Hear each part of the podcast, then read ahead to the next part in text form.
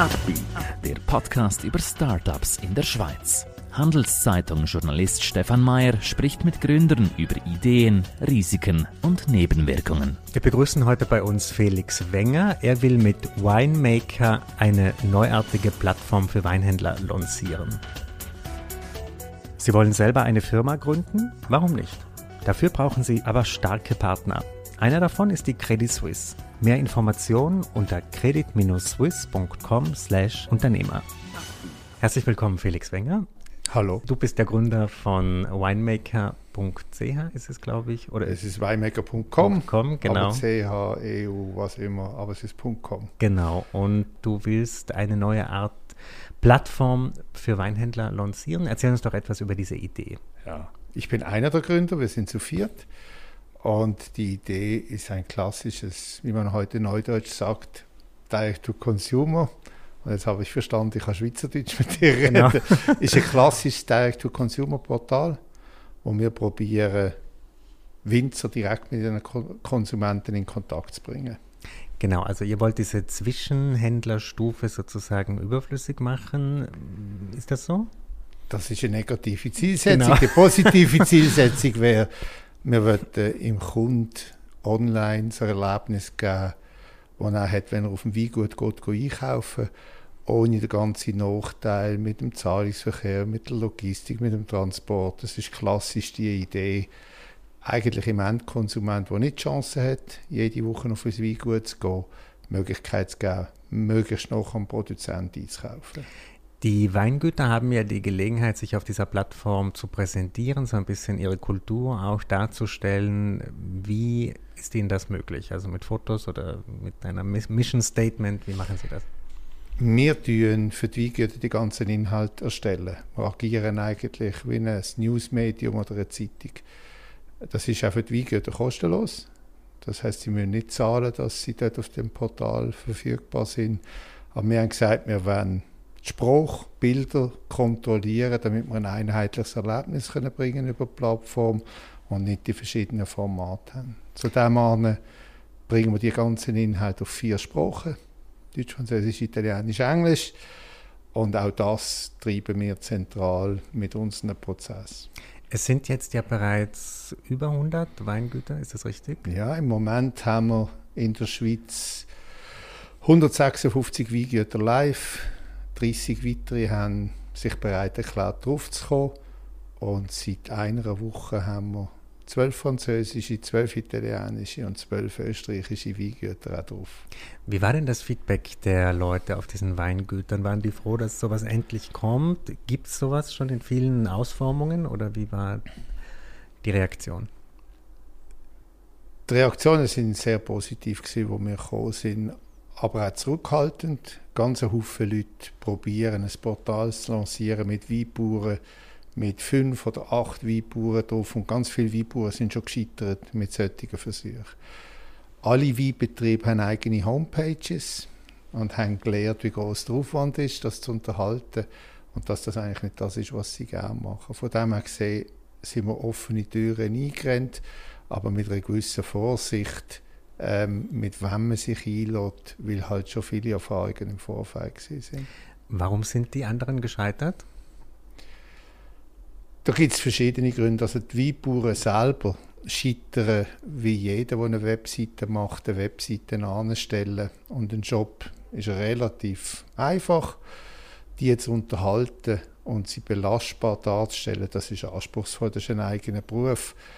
Mir hat einmal ein Weinbauer sehr schön gesagt, so Wetter wie heute im November, wenn es am Morgen um 8 Uhr regnet und windet und ich kann wählen, ob ich in Weinberg gehe, Steine zusammensammeln oder ob ich einen Marketingtext schreibe, dann gehe ich Steine zusammensammeln. Mhm. Das ist mhm. das, was ich gerne mache.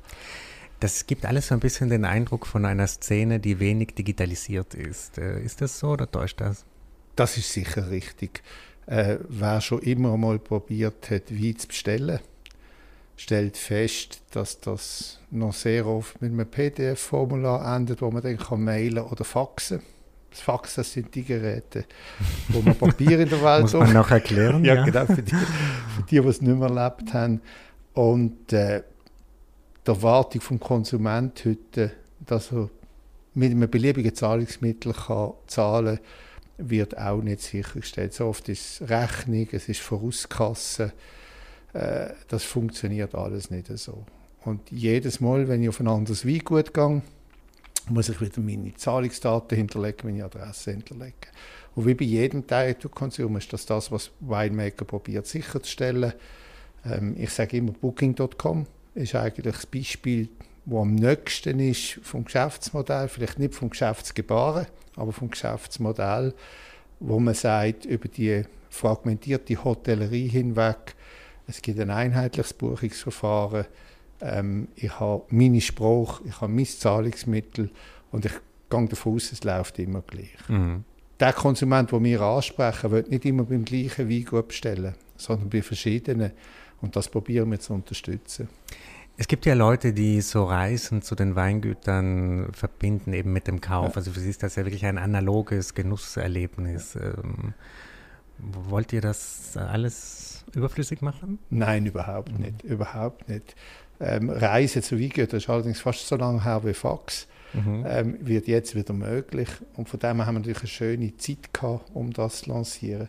Wir wollen das nicht überflüssig machen, aber wir haben gelernt, dass wenn man auf ein Weingut geht, eigentlich der Eingang zum Shopbereich oder zum Hofladen sehr oft versteckt ist. Man ist nicht sicher, ist man jetzt gerade im Wohnzimmer oder ist man in der Küche oder ist, läuft man in die Produktion rein, kommt gerade einer schimpfen.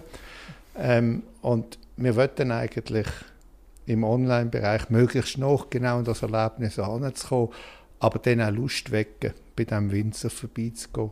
Wenn du Geschichten anschaust, sollte das so sein, dass wenn du dann das erste Mal auf den Hof gehst, dass dir die Person bekannt ist, dass du eigentlich keine Scheu hast, dort reinzugehen. Und dass du auch weißt, du kannst wieder gehen ohne kaufen. Ich glaube, mhm. das ist eine zweite Schwelle. Der selbstbewusste Städter ist in der Stadt selbstbewusst, aber auf dem Bauernhof ist er sehr zurückhaltend und weiß nicht, überschreitet er Grenzen, mhm. geht er rein, mhm. darf er, kann er und kann er vor allem auch wieder gehen, ohne mhm. etwas zu kaufen. Welchen Bezug hast du eigentlich zu dieser Weinszene? Hast du dein eigenes Weingut oder? Ja, das wäre das, das, klassische Klischee. Ja. Mhm. Banker hat Weingut. Mhm. Nein, habe ich nicht. Ähm, mein Bezug ist online. Mein Bezug ist Redaktionsarbeit. Und ja, ich tue gerne konsumieren und ich habe Freude an schönen Produkten. Ich habe ein Leben lang Dienstleistungen vermarktet und genieße es eigentlich jetzt, dass es ein Produkt ist, wo, wo schön ist, wo, wo eine Handwerkskunst dahinter ist und wo ab und zu auch sogar noch interessante Gesichter hat mhm. äh, für Fotografien und Videos. Die meisten Weinbauern haben spannende Lebensläufe, die sind nicht immer geradlinig, äh, sondern die haben auch anders gemacht, haben etwas zu erzählen und alle verbinden eigentlich eine gewisse Passion mit dem, was sie handwerklich machen. Was unterscheidet denn den Weinbauern vom typischen Bauern? Dass er sich Winzer nennt. Aber man, es gibt, ich sage immer bösartig, es gibt beides. Es gibt mhm. Weinbauern und es gibt Winzer. Das ist nicht von mir, das ist von einem Winzer. In, Was sind die im, Unterschiede? Ich denke jetzt, vor allem in der Schweiz, ist Weinbau als professionelle Tätigkeit nicht sehr alt. Das ist 15, 20 Jahre alt. Bis vor 20 Jahren haben sehr viele Bauern in anderen Bereichen von ihrem Betrieb auch Wein angebaut. Aber das ist eigentlich mehr das Nutzen von einer Fläche, die vielleicht nicht geeignet ist für Viehwirtschaft und mit einem gewissen Volumengedanken dahinter. Und vor 20 Jahren hat man wirklich angefangen, auf Qualität zu gehen hat auch daran geglaubt, dass das in der Schweiz möglich ist. Das Klima hilft an diesem Ecke. Mhm, es wird immer wärmer. Ein bisschen, das ja nicht unbedingt, mhm. aber in, in anderen Jahren hat es geholfen. Und ich glaube wirklich, äh, wir sind bei diesen Weinbauern daheim, die eine gewisse Verantwortung für den Produktionsprozess äh, übernehmen. Das heißt, in der Schweiz heißt es ja Viticulteur Encaveur, also der, der, der die Reben zieht, sie hegt und pflegt, sie erntet, sie verarbeitet im Keller bis in die Vermarktung führt. Singer-Songwriter, könnte man sagen. Mhm, mhm, sie singen ihre eigenen Lieder. Bei denen sind wir unterwegs. Ich will das Wort Weinbauer gar nicht despektierlich verwenden, aber äh, ich glaube, es ist wirklich dort, wo man sagt, nein, das ist meine Profession, das ist mein Handwerk. Kommt dazu, dass die meisten Weinbauern und Weinbäuerinnen oder Winzerinnen heute sehr viel besser ausgebildet sind als ihre Väter, wo oft Autodidakten sind und heute die meisten Jungen, die ich kennenlerne, die übernehmen von den Eltern, haben die Chance gehabt, in der Regel ein BWL-Studium, ein Önologiestudium nebeneinander zu machen und die wissen wirklich, was sie machen. Mhm. Apropos BWL, sprechen wir ein bisschen über das Geld, die Finanzen. Wie äh, ist denn eure, wie verdient ihr Geld? Also was ja. ist eure... Im Moment noch gar nicht. Mhm. Es ist äh, im Aufbau, wir sind jetzt 12, 13 Monate live. wir sind ein rein margenfinanziertes Business. Das heißt, wenn wir Wein verkaufen, kriegen wir einen Anteil. Und je nach Land ist das unterschiedlich. Äh, in der Regel tun wir 50-50, halbe halbe mit dem Weinbauer machen, auf der Marge, nicht auf dem Preis. Okay, jetzt gerade deine Augenbrauen. Ich, ja. Genau. ich, ich, das ist die beste. Im Podcast hört man die Augenbrauen nicht aufgehen. Nein, wir reden von der Marge. Okay. Oder? Also mhm. ist, äh, ist Marge und wir haben überall das 50-50 als Prinzip. Das heißt, wir teilen uns in der Regel die Marge. Dann gibt es online, das ist eine längere Diskussion mit den Winzer gewesen, äh, ist halt heute üblich, dass man ab einem bestimmten Preis kostenfrei versendet. Ähm, auch dort gibt es so, ich sage einen Sweet Spot im Warenkorb. In der Schweiz ist der zwischen 150 und 250 Franken. Das ist dort, wo die meisten Kundinnen und Kunden bestellen. Auch dort sagen wir, wir schenken die Versandkosten dem Kunden, aber wir übernehmen die Hälfte und der Winzer übernimmt die Hälfte.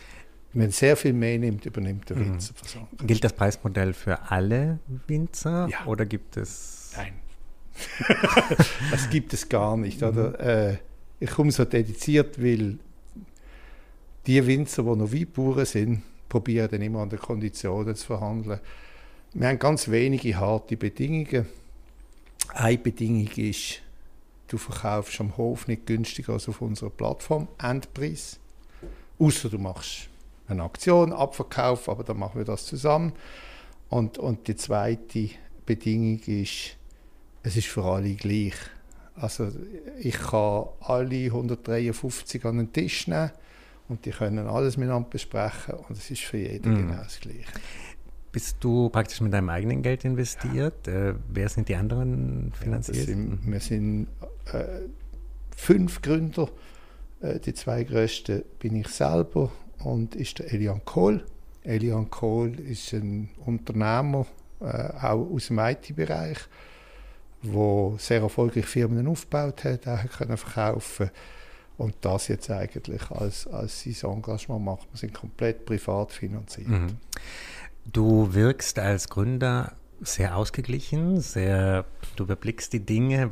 Ist, wie ist denn momentan die Stimmung in deiner Firma? Seid ihr in so einem Make-or-Break-Moment oder ist das alles so ein tolles Wachstum, wie du es so erzählst? Das klingt alles sehr Nein. wie so eine äh, Tagesform. Mhm. Ja, Wetter ist gut heute, geht gut.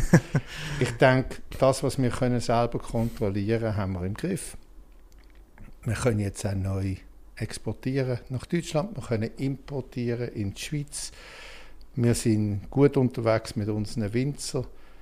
Dort, wo wir bessere und schlechtere Stimmung haben, ist im, im Endmarkt. Das ist logisch, oder? Das ist nicht so, dass irgendjemand darauf gewartet hat, dass man jetzt auch bei Weinmaker kann Wein online bestellen kann. Das ist, äh, das gibt es, gibt es genügend. Die Herausforderung in diesem Bereich ist eher, den Kundinnen und Kunden vermitteln, dass sie nicht immer das Gleiche bestellen müssen das eine Label, was sie kennen, mit 27% Rabatt. Ich sage dann bösartig immer Dom Pasquale, mhm. nur heute mit 31%, äh, lieferkostenfrei. Da gibt es ganz viel. Oder? Und wir haben von Anfang an gesagt, wir stellen nicht Flaschen ins Zentrum, sondern wirklich der Weinbauer, der Winzer, die Winzerin. Wenn du auf die Plattform gehst, siehst du auch, dass es immer beim Wein gut anfängt mit seiner Geschichte und drumherum sind Wein wie wenn du dort bist. Mhm. Und ja, du kannst alle Weine sehen, ganz weit oben siehst du zweieinhalbtausend Flaschen, aber das ist nicht der Einstieg. Der Einstieg ist im Betrieb und das heißt, der interessiert mich, will mal verstehen. Zweieinhalbtausend Flaschen ist ein Vorteil, weil wir können eigentlich alles anbieten, ist aber auch für den Konsument brutal anspruchsvoll. Oder was soll ich trinken? Mhm. Was soll ich nehmen? Und äh, ich weiß nicht, wie es anderswo ist, aber kein Schweizer bestellt sechs Flaschen Wein, wo er nicht sicher ist, ob er sie gern hat. Mhm. Aber geht hier so ein bisschen in die Richtung, das gibt es ja bei vielen Online-Shops, sage ich jetzt mal, dass ganz personalisiert die Angebote ausgespielt werden. Und bei euch sieht man ja den Weinhof sozusagen oder das Weingut aber es ist ja nicht so ein persönliches Profil, oder, des Nutzers, dass man sagt, ah, du magst diese Art, wir geben dir nächstes, nächste Woche wieder so ein Angebot, oder geht ihr da nicht so ein bisschen in eine andere Richtung als die üblichen Also wir tun nicht äh, Search Engine Optimization betreiben, das machen wir nicht. Äh, wir sind online stark unterwegs. Wir sind der Überzeugung, dass der Weingeschmack relativ individuell ist und auch, auch stimmungsabhängig. Und wir probieren das Entdecken, Ausprobieren auf verschiedene Arten zu unterstützen. Klassisch, oder? Suchen, äh, Filter, ähm, die großen Nasen, also Gimmerali wie, die eine Parker-Auszeichnung haben oder Gourmet-Auszeichnung haben. Was wir jetzt neu gemacht haben, das ist ein Experiment, ist, wir haben uns zusammen hier mit einer amerikanischen Firma, wo über Artificial Intelligence und, und, und technische Verfahren, chemische Verfahren über jedem wie 100.000 Messpunkte bestimmt. Und aufgrund von diesen 100.000 Messpunkten hast du hinter dran künstliche Intelligenz, wo dir sagt, wenn du die drei wie gern hast, können wir dir wie vorschlagen, wo wir nicht wissen, ob sie gut sind, aber sie schmecken sicher ähnlich. Mhm. Das Ding gibt es seit fünf Jahren, heißt Tastery äh, ist ein Start-up. Sie kommen mit einem anderen Hintergrund. Ihre Idee war, bei den vor allem amerikanischen Designer wie sicherstellen, dass die jedes Jahr gleich schmecken. Das heißt, sie haben die Fässer analysiert und dann haben sie bestimmt, wählen, blend, ist jetzt richtig, damit der Wein Sie gesagt nein, da soll wieder gleich schmeckt, wie sie gesagt mhm. nein. Letztes Jahr, vorletztes Jahr, vorletztes Jahr. Das ist amerikanischer Markt, das ist ein bisschen anders. Da ist man ja eher so, ich weiß, dass er da so genau. besser ist als mhm. letztes Jahr. Das mhm. ist so der Konsument. Mhm. Das ist nicht der amerikanische Konsument. Aber sie haben viele Millionen Datenpunkte gehabt. Wir haben mit ihnen eine Kooperation gemacht und haben geschaut, passt das auf Schweizer Gaumen und Trauben. Und ja, es passt. Jetzt haben wir die ersten mal 70, 80 Weine drüber gelassen. Haben das auch mit Sommelier verprobt, ob die das äh, mit einem Hocken versehen. Und jetzt sind wir eigentlich entschieden, dass für einen Kunden, der nicht filtert, nicht eine Vorliebe hat auf ein Weingut oder auf einen Wein, nicht weiß, was er gern hat, über eine künstliche Intelligenz für sich kann eine Einschränkung machen Wir werden nächstes Jahr im Sommer gegen 10'000 Flaschen drauf haben. Das ist dann definitiv überfordernd. Bekommt ein Sommelier nicht äh, Angstschweiß, Ausbruch, wenn er sowas hört, mit KI-Punkten und alles wird. Äh, es gibt beide, oder? Mhm. Es gibt beide. Es gibt, auch bei den Konsumenten gibt es beide. Es gibt den Konsument, der sagt, das ist jetzt schon noch schade, dass etwas, was überhaupt nicht überprüfbar ist, aber mit einem Experten macht, plötzlich überprüfbar wird. Äh, und der sagt, das hat keine Erotik mehr. Mhm. Und das kann man ja nicht mehr sozial positionieren. Und es gibt den Konsument, Konsumentin, die will genau das. Also, die will sich nicht äh, outen oder blamieren auch, indem sie etwas Falsches sagt. Und da kann man ja nichts mehr Falsches sagen. Mhm, mhm, wir geben jedem wie eine Punktzahl. Eigentlich die Idee, man sagt das nicht so, aber die Idee ist dahinter, sei dein eigener Parker. Und dann hat dieser Wein deine Initialen 93 Punkte. Wenn er über 90 ist, weißt du, ich habe das gern. Mhm.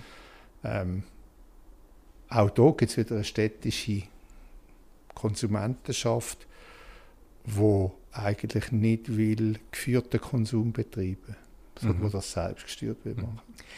Jetzt so ein bisschen zum Abschluss bis Ende Jahr, was sind denn noch so, oder in den nächsten drei Monaten, was sind denn noch so deine großen Challenges? Also unsere Hauptchallenge ist einfach auf eine Stückzahl an Bestellungen aufzukommen, wo uns erlaubt, das kostendeckend zu betreiben. Das was, ist, was, wäre ungefähr dieses Level? Das sage ich jetzt nicht. Das sage ich jetzt mhm. nicht.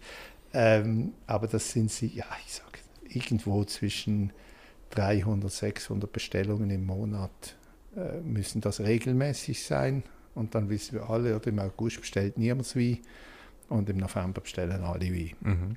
Und wir müssen das einfach durchgängig an haben, eine gewisse Infrastruktur. Wir sind ähm, 15 Festangestellte, 10, 15 Freelance.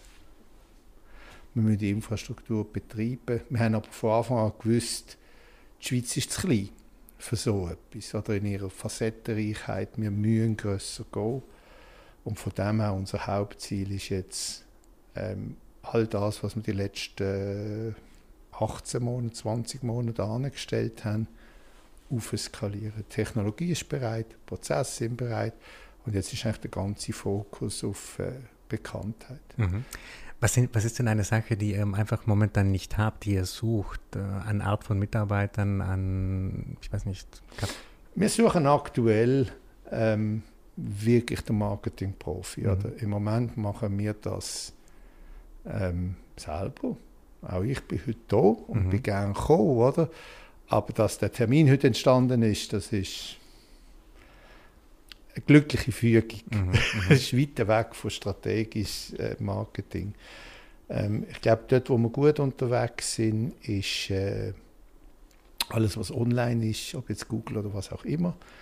Ähm, wo wir ahnen müssen, ist, dass wir an der Schnittstelle zwischen analoger Welt und digitaler Welt Sachen vor, vorantreiben. Und da braucht es eine Person, die das versteht, die aus dem Food kommt und die das gerne macht. Wir haben im Juni im Limit Key einen schönen Pop-Up-Store gehabt. Ähm, das ist sehr erfolgreich gewesen, hat wahnsinnig guten Effekt gehabt. Aber wir wären fast zu Grund gegangen an dem, weil zwei Wochen habe ich Möbel biegen mit meinen Kollegen und die nächsten zehn Tage habe ich Gläser gewaschen. Mhm. Das ist lässig. Also bei der Arbeitsteilung, da müsst ihr noch ein bisschen dran. Ja, und es ist natürlich mhm. alles andere liegen mhm. geblieben. Mhm. Und das, das darf jetzt wir schon in einer Größe, wo das eigentlich nicht mehr passieren. Mhm. Aber wollen so Sachen haben. Also wir müssen an dem Ecke professionell Das heißt, wenn uns jemand zuhört mit Marketing, Affinität, Weinaffinität, äh, du bist Und offen. einem Rucksack auf elektronisch und nichts verdienen will, soll mich anrufen. okay, ich glaube, das sind gute Voraussetzungen. Genau.